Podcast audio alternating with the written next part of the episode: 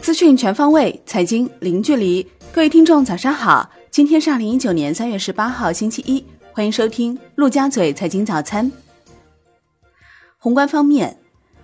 工信部部长苗圩求是撰文称，大力推动制造业高质量发展，加快建设五 G、工业互联网等新型智能基础设施，强化大数据、人工智能等新型通用技术的引领带动作用，提高先进制造业与现代服务业融合发展水平。海通宏观姜超认为，三月以来，蔬菜鲜果价格震荡，猪肉价格小幅回落，食品价格降幅远小于去年同期。预计三月 CPI 同比有望回升至百分之二点三。三月以来，油价平稳，煤价、钢价回升。预计三月 PPI 环比百分之零点四，同比或回升至百分之零点七。考虑到工业品价格仍趋上行，未来两个月 PPI 有望小幅反弹，PPI 通缩风险短期改善。国内股市方面，亿维锂能回复深交所问询，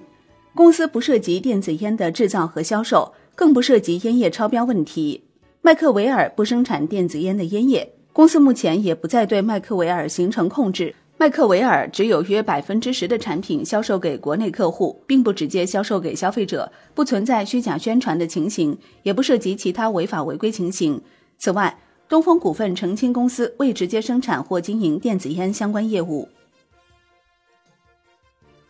双浩股份在互动平台表示，控股子公司上海绿星是真实内加热香烟内燃气中国境内相关专利所有者，公司业务不涉及三幺五所报道的有害烟油雾化电子烟等产品。据统计，本周将有一家首发企业上会，截至三月十四号，证监会受理首发及发行存托凭证企业二百七十七家，其中已过会十六家，未过会二百六十一家。未过会企业中，正常待审企业二百五十家，终止审查企业十一家。据中国证券报报道，截至十七号，沪深两市共有一百一十一家公司披露一季度业绩预告，其中七成公司预喜。多位券商分析师认为，一季度业绩预告景气度向好的行业集中在禽养殖、精细化工品、新材料及大数据相关业务等领域。中小创经历了去年年报业绩集中洗澡后，今年一季度有望环比回升。海通策略表示，目前是牛市第一阶段及孕育准备期，特征是轮涨普涨，回撤较大，保住收益是重点。牛市第二阶段及全面爆发期的信号是基本面见底，切实出现主导产业。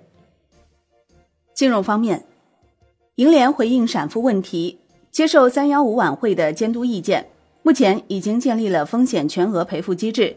对于持卡人告知将与商业银行共同改进服务，并为用户自主关闭及恢复功能提供更加便捷的服务。对于之前工作给持卡人带来的不便，表示歉意。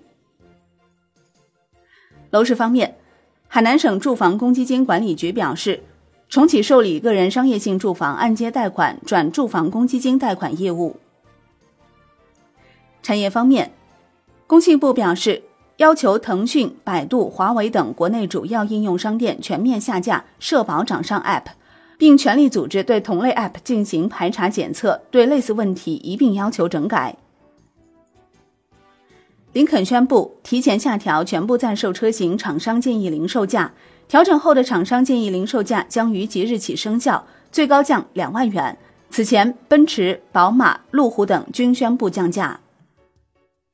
海外方面，据《华尔街日报》报道，美国联邦储备委员会官员本周结束会议时，可能会表现出今年几乎没有任何加息的意愿，这是旨在降低全球经济增长大幅放缓风险的部分策略。与此同时，根据最近的公开声明和采访，官员们正在准备周三会议结束时宣布，他们将停止缩减四万亿美元的资产组合。